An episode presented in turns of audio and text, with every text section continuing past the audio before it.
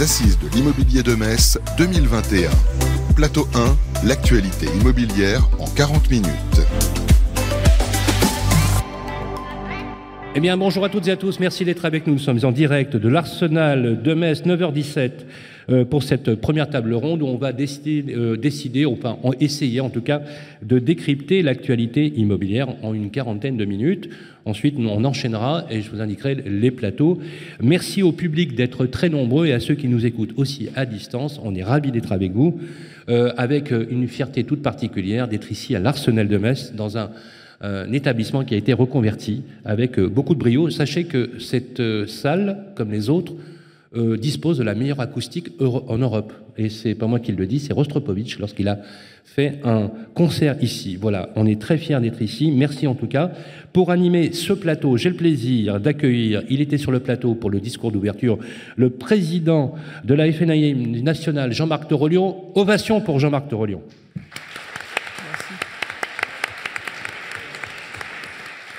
Merci d'être avec nous, Monsieur le Président. Euh, sur votre droite, euh, Jessie Julien, directeur commercial de CAFPI France. Bonjour Jessie. Bonjour Sylvain. Et je ne vais pas bouder mon plaisir, toujours un plaisir de l'avoir sur le plateau, parce qu'il va mettre le feu sur le plateau. Quelqu'un qu'on adore dans le métier, une véritable légende. Il est le président Europe de ERA. Il est euh, avec nous, François Gagnon. Le plus beau papillon de l'immobilier français. Voilà, merci d'être avec nous François. Et bien sûr, euh, ma collègue que j'aime beaucoup, avec laquelle on anime tous les mois euh, le grand jury de la presse immobilière, mais aussi euh, sur le Club Immo, sur BFM Business, grande journaliste de l'information immobilière, journaliste à Challenge, Virginie Grolot est avec nous.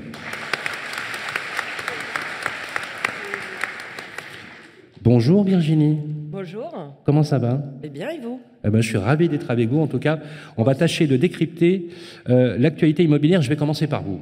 Euh, cette année 2021, euh, je ne vais pas dire contre toute attente, mais les chiffres, par exemple, je vais prendre la transaction, se portent extrêmement bien.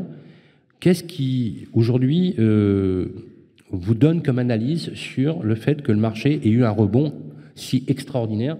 Alors que personne euh, l'an dernier, par exemple, ne pouvait prévoir que les chiffres 2021 soient aussi exceptionnels.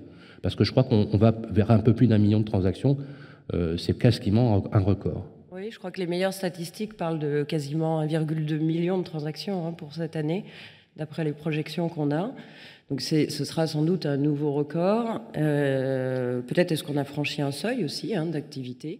Euh, dans un pays où la population augmente, où euh, la mobilité augmente, euh, forcément les gens déménagent, achètent, louent, etc. Donc ça, témoigne d'un dynamisme fort. Évidemment, les périodes de confinement, tout le monde a pu le constater, ça a été parfois très difficile pour des gens qui étaient en centre-ville, en centre urbain assez dense.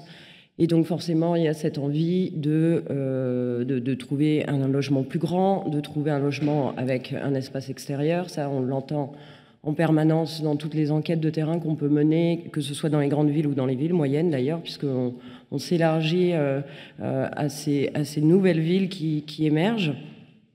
Donc c'est un vrai signe aussi de redynamisation des territoires. Maintenant, il faut que ces tendances, elles se confirment. Il y a quand même des petits nuages euh, de temps en temps qui sont là. il y aura les problématiques d'emploi, même si pour l'instant tout va bien.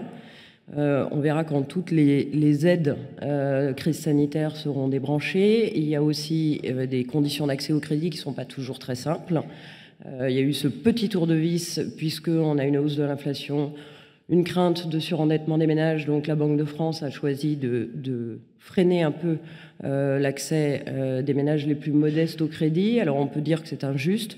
On peut dire aussi que c'est peut-être un peu protecteur aussi même si je suis d'accord que le crédit immobilier n'est pas risqué, mais il faut quand même pouvoir honorer ses, mensualités. Donc pour les ménages, le logement reste une dépense très lourde, euh, qui s'accentue en plus en ce moment avec la hausse des prix de l'énergie. Donc ça, ce sont quand même des éléments qui sont euh, à prendre en compte. Et puis, euh, il faut, je pense, garder un peu la tête froide et attendre de voir si ces tendances vont se confirmer sur le long terme. Alors, le HCSF, on en a parlé d'ailleurs ensemble au Club IMO, sur BFM, mais aussi dans nos, grands jurys.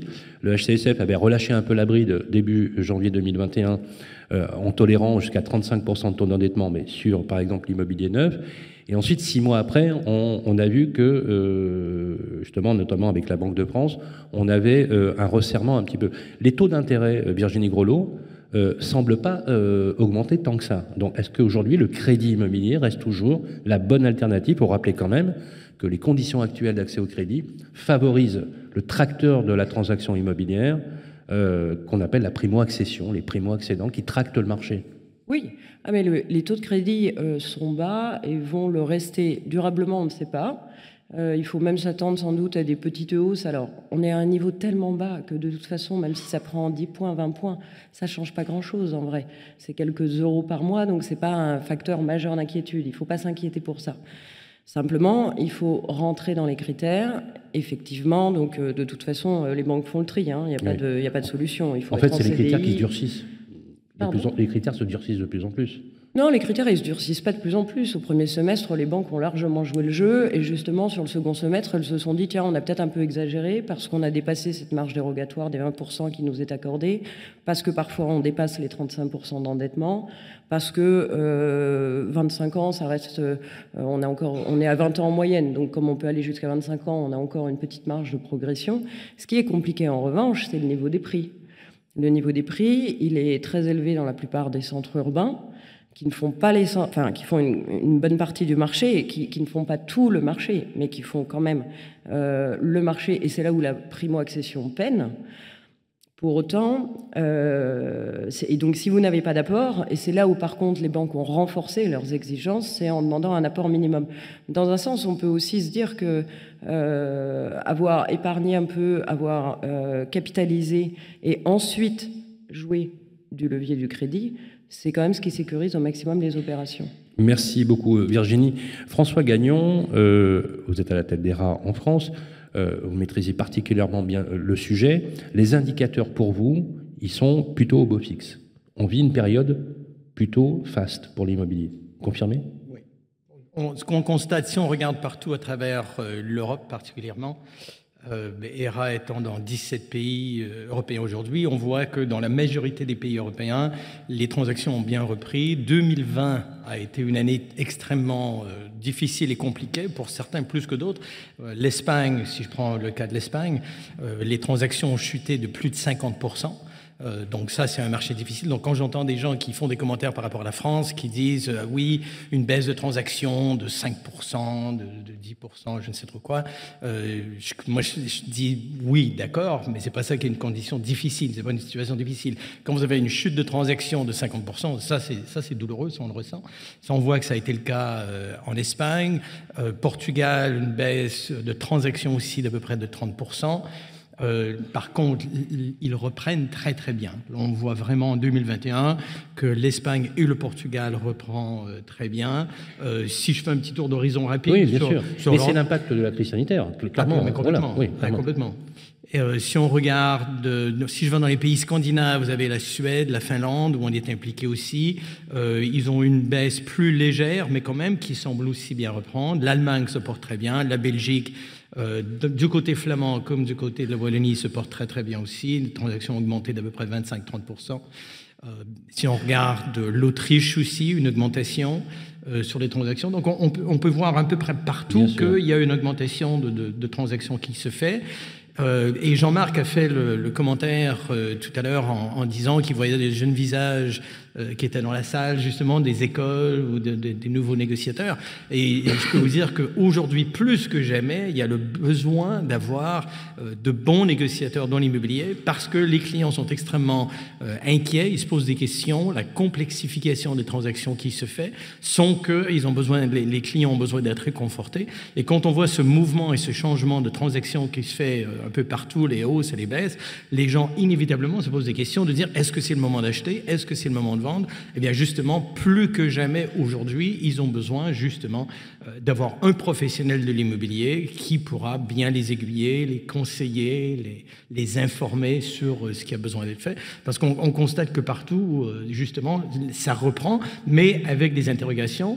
Et si je peux aussi glisser un mot sur les États-Unis, bien sûr, d'où j'habite. L'année dernière, j'ai eu l'opportunité de participer à votre à votre assise. Vous étiez en duplex, mais j'étais, bah, et je m'en rappelle très très bien parce qu'il était 4 heures du matin chez moi. 10 heures du matin ici, c'était 4 heures du matin aux États-Unis, sur la côte Est. Donc il était 4 heures du matin quand j'ai fait euh, mon appel. Euh, mon épouse me, demandait qu'est-ce que je faisais à crier dans le téléphone à 4 heures du matin. J'ai pas l'habitude de faire ça et je rentre pas de boîte de nuit, donc je comprenais pas trop euh, ce qui se passait.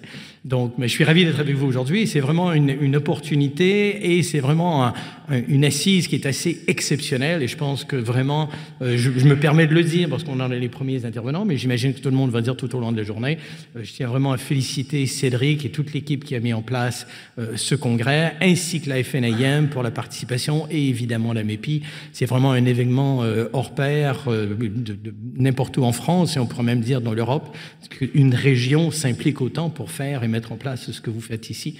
Donc bravo à tout le monde. Et d'ailleurs, c'est tellement vrai ce que vous dites, mon cher François, que nous avons régulièrement avec Cédric des appels de maires de ville qui veulent qu'on euh, transporte les assises, euh, le principe des assises dans les territoires, ce qui prouve qu'il euh, y a une vraie appétence là-dessus. Jean-Marc Torolion, vous avez rappelé tout à l'heure quelques règles importantes, notamment celle de la fonction sociale de l'agent immobilier. Quand je dis social, sociétal, le logement, la préoccupation des Français. on va revenir un petit peu sur l'actualité immobilière. L'actualité immobilière a été marquée effectivement par les chiffres de la transactions. C'est vrai que l'intermédiation fonctionne très très bien. Euh, on a des chiffres quand même sur certaines métropoles très tendues, style Paris, avec des, prix qui commencent à, un petit peu à stagner hein, légèrement. Mais comme le rappelait Virginie Grelot tout à l'heure, euh, des villes moyennes qui tirent finalement leur épingle du jeu. Vous, vous avez une empreinte nationale. Quand vous voyez ce qui se passe, euh, est-ce que vous êtes confiant? Et puis la deuxième chose, c'est la rénovation énergétique, puisque comme vous le savez, les chiffres de l'immobilier neuf sont dramatiquement bas. On a un stock qui a jamais été aussi bas depuis pratiquement 30 ans. Euh, rabat effectivement des projets d'achat vers l'ancien, donc automatiquement, effet mécanique, euh, un peu double peine, c'est l'augmentation aussi des prix. Quelle analyse vous faites de tout cela?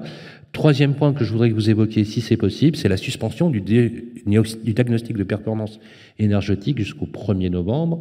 Euh, toute cette actualité en préambule de ce qui va se passer dans sept mois, euh, comment vous l'analysez, Jean-Marc Torolion Vous avez la parole.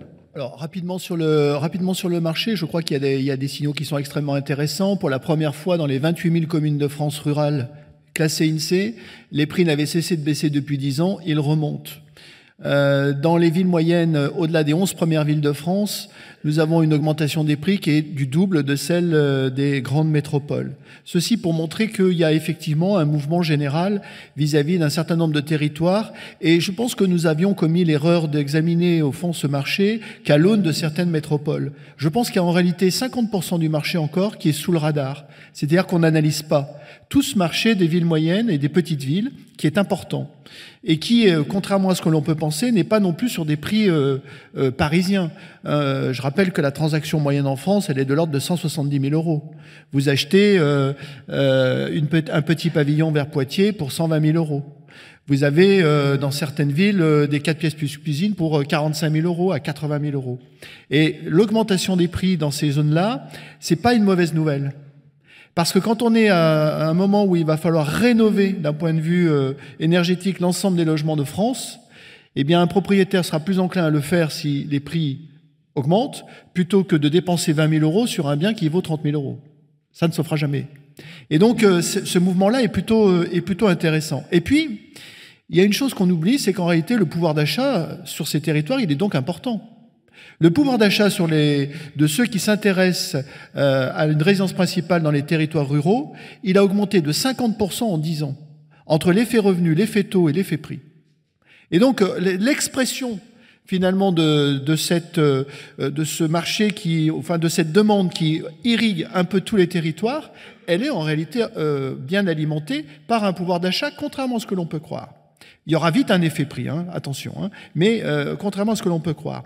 Et quand on regarde finalement l'analyse de la situation de la France, le taux de chômage va être à 7,6%, il n'y a jamais eu aussi peu de faillites, et le pouvoir d'achat globalement macro a augmenté. Donc en réalité, quand on regarde les choses d'un point de vue euh, macro, euh, a priori, on n'a pas, lieu de s'inquiéter. Même si les fondamentaux, on les connaît, c'est-à-dire que notamment les taux d'intérêt vont rester déterminants pour l'avenir. Après, il y a un impact que l'on ne mesure pas et qui est au début. C'est la loi climat et résilience. Et moi, je suis très étonné que l'étude d'impact de cette loi n'ait pas été faite en profondeur. Même quand je discute avec des élus locaux, et là je viens de le faire juste là maintenant, le fait de dire à un élu local, est-ce que vous avez euh, conscience que dans trois ans, peut-être 20% des logements de votre commune ne seront plus louables, peu en ont conscience. Et là, en réalité, nous avons là un problème. C'est l'obsolescence programmée d'une partie du parc des Français, à, à l'aune d'une loi qui s'appelle Climat et Résilience. Attendons-nous bien, hein, la Fédération nationale de l'immobilier, elle participe euh, au fait que l'industrie du logement doit être décarbonée demain. Personne ne le renie. En revanche, on est en train de fabriquer une triple pénurie. Une pénurie de logements neufs, une pénurie de logements locatifs et une pénurie dans l'accession, conséquence notamment du neuf et euh, d'un marché qui tourne très très vite. Et j'ai dit à Emmanuel Vargon, je lui ai dit, je me demande si vous ne serez pas la ministre de la pénurie. Le fait que ça fonctionne bien, c'est très bien, mais l'industrie immobilière, c'est une industrie du temps long. Et cette industrie du temps long, aujourd'hui, elle n'est pas mesurée par l'ensemble des élus. On est élu pour cinq ans quand on est à la tête d'une commune, alors que les politiques, en réalité, elles se mesurent sur dix ans. Et donc, euh, moi, je suis euh, inquiet parce que ce diagnostic de performance énergétique a eu des ratés. On a été les premiers, d'ailleurs, à le signaler. On avait prévu 500 000, logements G dans le parc privé locatif en 2025. On allait allègrement vers plus d'un million de logements G. C'est-à-dire que dans trois ans, on allait donner congé à un million de locataires pour leur dire désolé, on ne peut pas renouer. Donc, euh, on a, à mon avis, là, un vrai problème de prise de conscience. Et du coup, cette prise de conscience, elle est de dire qu'est-ce que ça va donner en termes de valeur verte sur les futures transactions que nous allons faire. On a déjà les premiers refus de prêt sur les appartements G pour des investisseurs, en particulier en montagne, région que je connais bien. Donc on voit bien que les choses sont en train de se mettre en place, elles ne sont absolument pas mesurées, absolument pas calibrées, parce que la vitalité du marché aujourd'hui joue euh, une forme d'anesthésie globale, mais on va se réveiller, à mon avis, avec une gueule de bois sur ce problème-là. Très intéressant. Merci beaucoup, Jean-Marc Torion. Jessie, tout à l'heure, euh, Jessie Julien, vous êtes directeur commercial de CAFPI. On a parlé des taux d'intérêt. Alors, il faut être très clair. Hein. Euh, Virginie l'a rappelé tout à l'heure. Euh, les taux d'intérêt sont bas, même s'ils augmentaient un peu sensiblement de, 10 ou 20 points par exemple, il n'y aurait pas trop d'incidents. Donc c'est clair que bah, l'argent coûte pas cher en ce moment, hein, Jessie. Et donc forcément, on peut comprendre les Français qui sont très attachés au droit de propriété. Alors je ne dis pas ce mot de façon anodine parce qu'on va parler justement de ce qui est en train de se produire sur le droit de propriété avec un glissement vers une forme d'amphithéose qui est en train de se poindre à l'horizon. Euh, Faites-nous un petit peu l'analyse aujourd'hui du marché du crédit. Clairement, ce qu'on se dit, euh, et on le dit souvent euh, lorsqu'on est à la télé avec euh, Virginie, on assiste quand même à un, alors je dirais pas un resserrement, mais on voit bien que le rappel à l'ordre cet été de la Banque de France sur les banques, Emmanuel Vargon qu'on a interviewé qui nous dit, vous savez, nous on a choisi de pas exposer les Français à un, trop lourd endettement, ce qu'on peut comprendre d'ailleurs sur le principe. bien évidemment. Mais c'est vrai que quand on constate que le crédit, par exemple, parfois de façon assez constante, peut correspondre finalement à un loyer, qui est finalement un financement, je ne vais pas dire à fond perdu, mais euh, on va dire que le crédit, c'est une épargne à l'envers. On va emprunter finalement pour acquérir un bien qu'on pourra revendre, etc. Alors on nous parle souvent de mobilité, on nous parle souvent effectivement du fait que la propriété attache les personnes et donc les empêche d'être mobiles. Faites-nous un petit peu une analyse un petit peu avec le prisme du crédit. Vous avez la parole. Alors, quelques éléments effectivement au niveau du crédit. Euh, comme, vous, comme ça l'a été dit, on a eu un premier semestre qui a été extrêmement prolifique. Euh, on est sur un marché à peu près à 240 milliards de crédits distribués à l'année. Le rythme, c'est à peu près 20 milliards. Autant dire qu'on est sur euh, les meilleures années de production de crédit. Ce qui a changé, c'est euh, le profil euh, des, emprunteurs, mais, j'y viendrai. Donc quand on est sur ce genre de marché qui est très actif, ça sur le premier semestre, on a eu un, premier, un premier arrêt, j'allais dire, au mois de juillet, et avec quelque chose de plus marqué en termes de saisonnalité au mois d'août, arriver au mois de septembre, effectivement, euh, où là, euh, on, a, ressenti réellement le frein. Donc, euh, sur ce dernier trimestre, recul, en fait, par rapport au, trimestre précédent, de 7% en volume sur les, crédits et les nombres. Donc, c'est un, premier signal d'alerte. même si on est sur un marché qui est effectivement, j'allais dire, prolifique, on ressent effectivement les premiers effets, les premières annonces du HCSF. On était sur un marché où effectivement jusqu'à présent les, euh, le HCSF nous disait, disait aux banques attention si vous ne faites pas, c'était des recommandations fortes, mais ce n'était pas effectivement euh, une obligation. À partir de janvier, c'est une obligation. Une obligation. C'est une obligation. Plus, ce n'est plus une recommandation. Ce qui veut dire que les banques vont être sanctionnées systématiquement si on dépasse les critères, c'est-à-dire les 35% d'endettement, les 25 ans de durée et euh, la quotité de financement qui doit être de 100% maximum, en, imaginant que l'apport est forcément amené par, euh, l'emprunteur. Eh bien ça, ça, va changer quand même un peu la vie. Parce que malgré tout, je vous le disais, 240 milliards, ça veut dire que quand même, les banquiers jouaient le jeu du financement. Euh, ça a été dit tout à l'heure, très justement, c'est que les banquiers ont accompagné sur le premier semestre au-delà de ce qui était préconisé par le HCSF. Je rappelle que la préconisation, c'était un dépassement de 20% euh, j'allais dire, des critères. Bon, les banques régionales, d'une manière générale, ont allègrement dépassé 20, 30, 40 tout simplement pour accompagner les candidats à l'accession.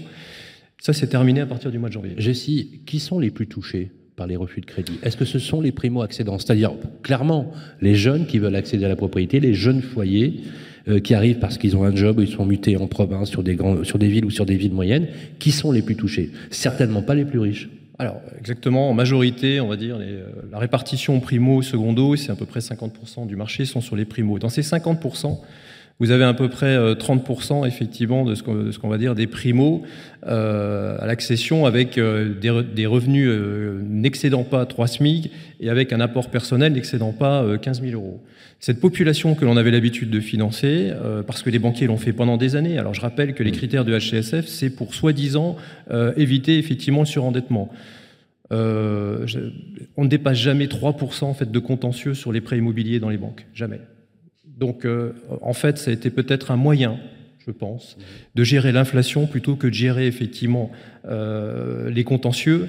Pourquoi? Bah, Parce que c'est plus facile d'aller gérer effectivement le crédit sur les, j'allais dire, les primo-accédants que de se mettre dans une, dans une politique de construction de, de nouveaux, euh, comment dire, de nouveaux appartements, de nouveaux, euh, eh de nouveaux logements en France. C'est bien là que le bas blesse. Hein. Eh C'est bien là que le bas blesse. Virginie, euh, on a vu, et Jean-Marc Torlion l'a évoqué, la ministre Emmanuelle Vargon a suspendu par voie d'ordonnance le DPE. Elle a même garanti que ceux qui avaient fait un DPE finalement qui était tronqué, parce qu'en fait les méthodes de calcul n'étaient pas correspondantes. Il faut juste rappeler que le problème vient du fait que, euh, vous me corrigez si je me trompe, mais les deux tiers du parc sont des constructions d'avant 1975 En fait, le DPE a, effectivement été euh, très mal calibré pour tous les appartements construits, les logements construits entre 1948 et 1975, date de la première réglementation thermique. Absolument. Donc on ne connaît plus les matériaux en fait. Et effectivement, lorsque euh, on, on, essaye d'adapter finalement le processus de calcul, donc suspension du DPE, tout ça est, se profile dans la loi climat et résilience. Je rappelle simplement que euh, 2025-2028, les étiquettes F et G seront retirées du marché si on n'a pas un vaste chantier de rénovation. Alors, ça ne veut pas dire qu'il y aura 1 800 000 logements en moins. Ça veut simplement dire que la date nous paraît un, peu courte. La seule question que je pourrais vous poser, c'est finalement comment on fait pour loger les Français et comment vous interprétez cette loi un peu bizarroïde, dans une certaine mesure, puisque elle contredit les effets démographiques, où les Français ont besoin d'être logés. Et on voit bien que le logement devient extrêmement central dans la préoccupation des Français. On n'a pas encore les gilets jaunes du logement, mais on n'en est franchement pas loin. Euh, cette loi climat et résilience, est-ce que euh, vous l'interprétez comme étant un frein au développement et au logement de la politique euh, en France? Alors, j'ai pas de baguette magique hein, pour les problèmes du logement en France, hélas, mais je voudrais bien. je pense que, alors, sur la première question sur le DPE, ça a été un ratage. Euh, un ratage, oui. Ben, c'est un ratage, ça arrive. Euh, il y a effectivement des éléments qui étaient euh, très mal pris en compte dans le moteur de calcul. Alors notamment, par exemple, on m'a expliqué que les, dans le calcul, le chauffe-eau tournait 24 heures sur 24, ce qui n'est jamais le cas. Mais du coup, ça plombait, voilà, par le jeu des coefficients, vous vous retrouviez avec une mauvaise note. Effectivement, ça a été suspendu. ce sera de retour au 1er novembre avec le moteur de calcul dont l'arrêté doit sortir euh, là, là où est déjà sorti. Il est sorti. Il est sorti. Euh, donc ça va se résoudre. Effectivement, il peut y avoir une petite incertitude. Euh, je, doute quand même que acquéreurs et vendeurs se retrouvent devant les tribunaux pour savoir si la note énergétique a vraiment eu un impact significatif sur le prix de vente. pour moi, c'est assez relatif parce qu'on on ne mesure pas encore véritablement ces données. Enfin, Jessie nous dit quand même, et vous l'avez rappelé aussi Jean-Marc Terolion, qu'on a des refus de crédit qui sont liés effectivement au, à la ça, Alors ça c'est autre chose. J'y viens, et c'est le deuxième point. Sur la loi climat et résilience qui effectivement donne un calendrier serré, je pense qu'elle donne volontairement un calendrier serré pour provoquer un choc et une prise de conscience. Et euh, à côté, en parallèle, il y a tout le plan euh, d'aide ma prime rénov, plus les aides de l'ANA, les aides des collectivités locales, etc., etc. Effectivement, le délai est très court. Il n'est pas réaliste en soi, et on sait très bien que dans ce type de loi, très souvent, il y aura un report, deux reports, etc., etc. Simplement, je pense qu'on peut regarder, soit on peut se dire c'est le drame, bon, soit on peut se dire alors effectivement il y a des opportunités et quelque chose à faire parce que si ces logements sont des passoires énergétiques, je doute qu'ils soient dans un très bon état général. Donc c'est quand même pas extrêmement reluisant d'avoir un parc locatif qui n'est pas euh, de qualité pour les locataires, mais aussi c'est une question patrimoniale, c'est-à-dire qu'il faut que les propriétaires valorisent leur logement. J'entends qu'une partie d'entre eux euh, doivent rembourser un crédit, c'est vrai, mais pas tous. Et ensuite, parce que souvent ceux qui ont fini de rembourser leur crédit ne réinvestissent pas et ne font pas de travaux. Vous avez, euh, on le sait tous, tout le monde est passé par là, le nombre de fois où vous allez voir des locations qui sont pas terribles, on va dire, je vais être poli il y en a plein. Donc à un moment, c'est aussi peut-être pour les professionnels de les accompagner, de savoir accompagner aussi un investisseur en lui disant très bien, euh, vous risquez d'avoir un refus de prêt parce qu'il est étiqueté G. Maintenant, il y a une solution, c'est euh, de faire un, espèce de package, euh, travaux inclus, et de lui expliquer aussi, et c'est là où les professionnels peuvent démontrer toute leur valeur ajoutée, euh, de leur expliquer que, euh, comment ils vont amortir leurs travaux, quelles aides euh, ils peuvent percevoir, etc., etc. Donc, soit on regarde en se disant c'est le drame, soit on regarde en se disant, bah, comme dans tout problème, il y a des solutions et il faut avancer. En fait, vous, vous dites, et, quelque part ça se comprend sur le plan législatif, effectivement que ça crée un choc, et donc du coup, cette, ce handicap, cette contrainte peut devenir effectivement une opportunité. François Gagnon, on voit bien, hein, il y a une corrélation effectivement euh, dans euh, les étiquettes euh, énergétiques et on voit bien qu'il y a un impact sur la valeur, sur la gestion de l'actif. En sachant qu'une grande majorité des Français sont propriétaires juste de leur présidence principale. Donc dire qu'on est une république de multipropriétaires, c'est un peu faux. il faut quand même le rappeler quand même. Hein, c'est un, un, sujet important. la rénovation énergétique a un impact. Cet impact, il est fort et cette législation peut ralentir le flux des transactions. Alors quand vous voyez, alors on, peut comprendre hein, qu'il faut rénover son appartement, etc. Il y a des dispositifs, on en parlera d'ailleurs tout à l'heure avec ma prime rénov, les ALEC, l'ANA, l'ADEME, etc. qui effectivement permet d'empiler. Alors déjà les Français, euh, ils comprennent pas grand-chose parce que c'est un peu compliqué. Euh, est-ce que dans votre réseau, cette prise en compte finalement de la rénovation énergétique qui s'impose comme étant une réalité hein, dans le marché euh, intermédiaire. Euh, comment vous le voyez, vous, avec l'analyse que vous faites, parce que vous, vous êtes transfrontalier, euh, la France a raison d'essayer de rénover son parc alors, on, constate effectivement que ça a un impact dans le sens où les gens sont beaucoup plus portés à porter attention, à regarder exactement qu'est-ce qui se produit, quelles en seront les conséquences. Il y a énormément d'inconnus dans les situations. Euh, et si je peux, sans vous parler de la France, parce que vous avez des experts ici qui connaissent euh, largement mieux que moi, mais si je prends le cas, pour vous donner un exemple des États-Unis, où on commence à mettre en place justement euh, ces euh, calculs énergétiques euh, et ça commence à se, à se, faire savoir, ça commence à être de plus en plus utilisé et, reconnu. ce que l'on constate, c'est que les gens se posent des questions par rapport à la sensibilisation qui est faite justement sur tout ce qui est écologie et, tout ce qui est les marchés durables et tout le reste. Et, je dirais une chose qui est très importante à garder en tête pour ceux d'entre vous surtout qui font de la transaction. une étude a été faite aux États-Unis. J'ai pas les chiffres de la France j'imagine que ça se ressemble probablement un peu, euh, c'est qu'il y a probablement 20%, 20 à 30% des transactions aux États-Unis qui sont faites par des investisseurs sur le, domaine de la transaction de l'habitation. Il y a euh, environ, on va dire, 20% euh, qui sont primo-excédents. et le reste qui sont des gens qui veulent acheter, qui ont besoin d'acheter un bien, mais qui au départ ont besoin de vendre.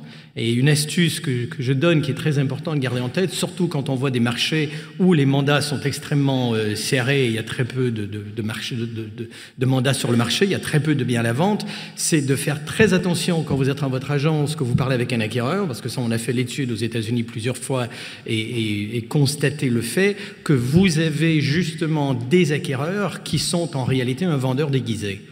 D'accord Vous avez des gens qui vont vous téléphoner, qui vont vous dire ils veulent acheter un bien, ils vous proposent et parlent de ce qui, ce qui les intéresse, qu'ils veulent acheter. Vous l'avez ou vous ne l'avez pas. On dit bah, écoutez, si je l'ai, je vous rappelle, ou rappelez-moi dans un mois, dépendant de votre qualité de service ou je ne sais trop quoi. Euh, ce qui est important, c'est de constater, de prendre note que la personne que vous avez au téléphone a peut-être besoin de vendre en premier, mais elle ne veut pas le faire parce qu'ils se disent il y a tellement de pénurie de biens que si on vend le nôtre, euh, qu'est-ce qu'on va arriver, où est-ce qu'on va aller, qu'est-ce qui va se produire? Donc, assurez-vous quand vous à un acquéreur, d'être bien sûr justement que la personne n'a pas besoin de vendre en premier. Et quand on a fait euh, justement l'analyse aux États-Unis par rapport aux différents types d'acheteurs, d'acquéreurs qui, prenaient contact avec une agence immobilière, on s'est aperçu qu'il y en avait 40 à 50 qui avaient besoin de vendre en premier. Et quand on posait les questions pour approfondir la conversation, pour être bien sûr, et pas simplement se focaliser sur le bien qu'ils voulaient acheter, on constatait qu'il y avait des mandats à aller chercher, il y avait des mandats à aller cueillir, euh, ni plus ni moins, qui étaient cachés derrière un acquéreur parce qu'en fait, en réalité, il y avait un vendeur. Euh, tout à l'heure, euh, Jean-Marc, je vous ai vu, euh, vous n'étiez pas tout à fait d'accord avec ce que disait Virginie. Est-ce que vous voulez réagir? Oui. Il faut faire très attention au discours qui consiste à dire que quand on est classé F, G et voire E demain, c'est qu'après tout, le logement n'est pas terrible. C'est pas du tout ça. Moi, je suis pas du tout d'accord. Vous pouvez avoir une très belle villa aujourd'hui avec un chauffage fioul construit dans les années 70 qui est classé F ou G par le nouveau classement. Et c'est pas un taudis. Et c'est pas un taudis. Vous avez tous les immeubles haussmanniens de Paris qui vont être classés F ou G. Vous avez euh, de très beaux appartements qui ont été construits avec la RT 2012 qui vont descendre de deux cases. Vous avez un million de logements qui étaient classés A, B ou C chauffés au gaz qui vont descendre de deux cases. Donc ça, je suis un tout petit peu catégorique parce que c'est exactement pour moi l'effet gilet jaune. Ça, c'est-à-dire que on, va coller sur le terme passoire énergétique le terme logement euh, de seconde zone, mais pas du tout.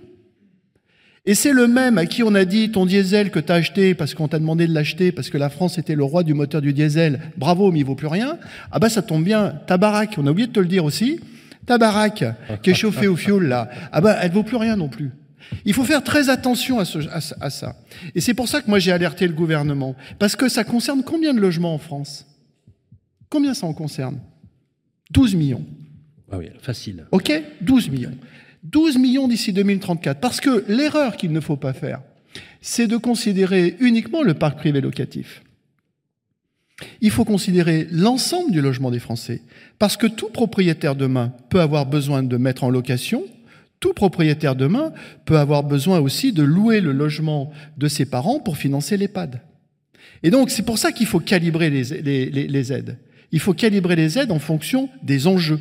Alors ça va coûter, et il va y avoir un audit énergétique obligatoire à compter du 1er janvier 2022 mmh. pour toutes les transactions FG et mmh. E. Mmh. Et ça va faire prendre conscience de ces coûts-là. Et il va falloir les financer, ces coûts. Et donc, euh, c'est pour ça que ça va être intégré dans les prix. Et je pense qu'il va y avoir effectivement, par contre, un effet prix. Mais attention, parce qu'on utilise le terme passoire énergétique, et Benoît Fauchard, qui est membre, euh, qui est dans, le réseau FER, c'est très bien que je n'aime pas ce terme-là, parce que derrière, il y a un actif qui est cher aux Français, et le Français, il fait ce qu'il peut avec ce qu'il a. Voilà, attention à ça. Et nous, notre rôle, et euh, François a raison, c'est de rassurer et d'être capable, d'être capable de dire quelles sont les aides auxquelles on a besoin. Vous ne vendrez plus demain une maison chauffée au fioul comme vous la vendiez hier. C'est clair. Merci euh, Jean-Marc Torolion. Justement, la prochaine table ronde euh, parlera du verdissement du logement. Euh, frein ou accélérateur, le nouveau DPE, la rénovation énergétique, la RT 2020, hein, on, a, mis un T à la place du E, hein, on avait, la, RE 2020, pardon, le E, la RE 2020, et c'était la RT 2012, effectivement, euh, qui a été remplacée, et la loi climat et résilience. Juste très rapidement, quelques mots, il nous reste deux minutes, un mot, un peu en mode punchline, Virginie Grolot, euh, avec euh, ce qu'on a évoqué aujourd'hui, toujours dans l'analyse observatrice. Oui, et donc, c'était quoi le... Donc, Quelle est la question non, mais cette année 2021, on va dire, voilà, si vous deviez dire, voilà, 2022, est-ce qu'on va sur un chemin euh, plutôt, euh, plutôt optimiste, plutôt positif et assez résilient? Il n'y bah, a pas de raison, parce que pour l'instant, le marché, globalement, même s'il y a des petits nuages, euh, se porte plutôt bien. Euh, on n'a pas parlé du projet de loi de finances, mais enfin, de toute façon, il n'y a pas grand-chose. Donc, euh, pas grand-chose qui risque de déstabiliser le marché, si ce n'est les problèmes que rencontre le secteur de la construction. Ça, c'est une vraie question. mais non, je pense qu'il faut être optimiste. Voilà, résolument optimiste. Merci Virginie Grelot. François Gagnon, alors, je sais que déjà, vous êtes né optimiste, donc euh, ça, il n'y a pas de souci, euh, mais assez confiant quand même, globalement. Très confiant. Et juste un, mot de conclusion, je dirais, euh, bah, minute pépillon. Je pense que vous aviez tous envie de l'entendre une dernière fois. Ah oui, euh, J'en profite. Euh, non, c'est important de rester optimiste parce qu'on fait un métier qui est, qui, est, qui est, passionnant et on constate justement qu'on a de la chance de faire ce métier quand on constate et qu'on voit tous les autres métiers qui ont énormément souffert, et vous les connaissez. On travaille dans un métier qui est passionnant, qui est très euh, enrichissant, qui est plein d'opportunités de, de, à partir du moment où on est des vrais professionnels bien formés, qu'on s'applique et qu'on fait le travail qui est nécessaire, que les clients ont besoin et qui demandent tous. J'ai souvent le commentaire de gens qui disent il n'y a pas trop d'agences immobilières, il y a trop d'agences immobilières, il n'y a mm. définitivement pas trop de bonnes agences immobilières. Ça, alors, c'est certain. Alors, juste une information, c'est l'information du jour. Il y a plus d'agences immobilières en France que de boulangeries. Voilà, c'était l'information du jour. Euh, Jessie Julien, quelques mots, quelques mots de conclusion, vous, l'expert du crédit immobilier Extrêmement optimiste. On emprunte aujourd'hui à 1,05 en moyenne. 80% euh, des emprunteurs empruntent en dessous du taux de l'inflation. Et on est sur un marché à 240 milliards, donc c'est plutôt porteur. Par contre, une réserve, là on parle du passé, si on parle du futur, les couches qui vont venir s'empiler, les contraintes, on vient d'en parler, Jean-Marc l'a rappelé, euh, HCSF qui devient une obligation, le DPE qui arrive, euh, on peut imaginer, quand on voit l'OAT qui, qui est à 0,2 en ce moment, qui est repassé positif, qu'il y aura peut-être une augmentation de taux. Juste un exemple, s'il y avait 40 points de base euh, d'augmentation, c'est 4 à 5 des emprunteurs, et notamment des primo-accédants, qui sortent également du marché. du marché. Voilà, c'est dit. Merci, je suis Julien, euh, directeur commercial du groupe CAFPI. Vous avez la parole, François, euh, Jean-Marc Torolion, j'allais dire François, euh, Jean-Marc Torolion, sur cette analyse, mais en même temps nous laisser espérer avec toujours cette vision résolument optimiste. L'optimisme, c'est quoi? L'optimisme, c'est qu'en 10 ans, la part de marché des professionnels s'est accrue de 8 points à 66 Il n'y a pas plus d'agences immobilières aujourd'hui qu'en 2007. Parce qu'en fait, ce sont nos forces de vente qui ont été accrues, et c'est ces forces de vente qui en réalité démontrent sur le terrain qu'elles sont indispensables. Donc cet optimisme-là me conduit à vous dire qu'il reste 300 000 transactions de particuliers à les conquérir. Eh bien, allons-y, parce que je pense qu'elle mérite notre intermédiation. Merci beaucoup Jean-Marc Torolion, président national de la FNIM. Merci à vous, Jessie Julien, directeur commercial chez CAFPI. Merci à François Gagnon, président de ERA Europe. Et un grand merci à Virginie Grolot, journaliste immobilier à Challenge. Sous vos applaudissements. Merci. Et on va enchaîner pour la prochaine table ronde à 10h où on va parler du verdissement du logement pour entrer dans le vif du sujet. Euh, un plateau où je recevrai Stéphane Fritz, Benoît Pochard et Pascal Schutting. À tout à l'heure. Les assises de l'immobilier de Metz 2021.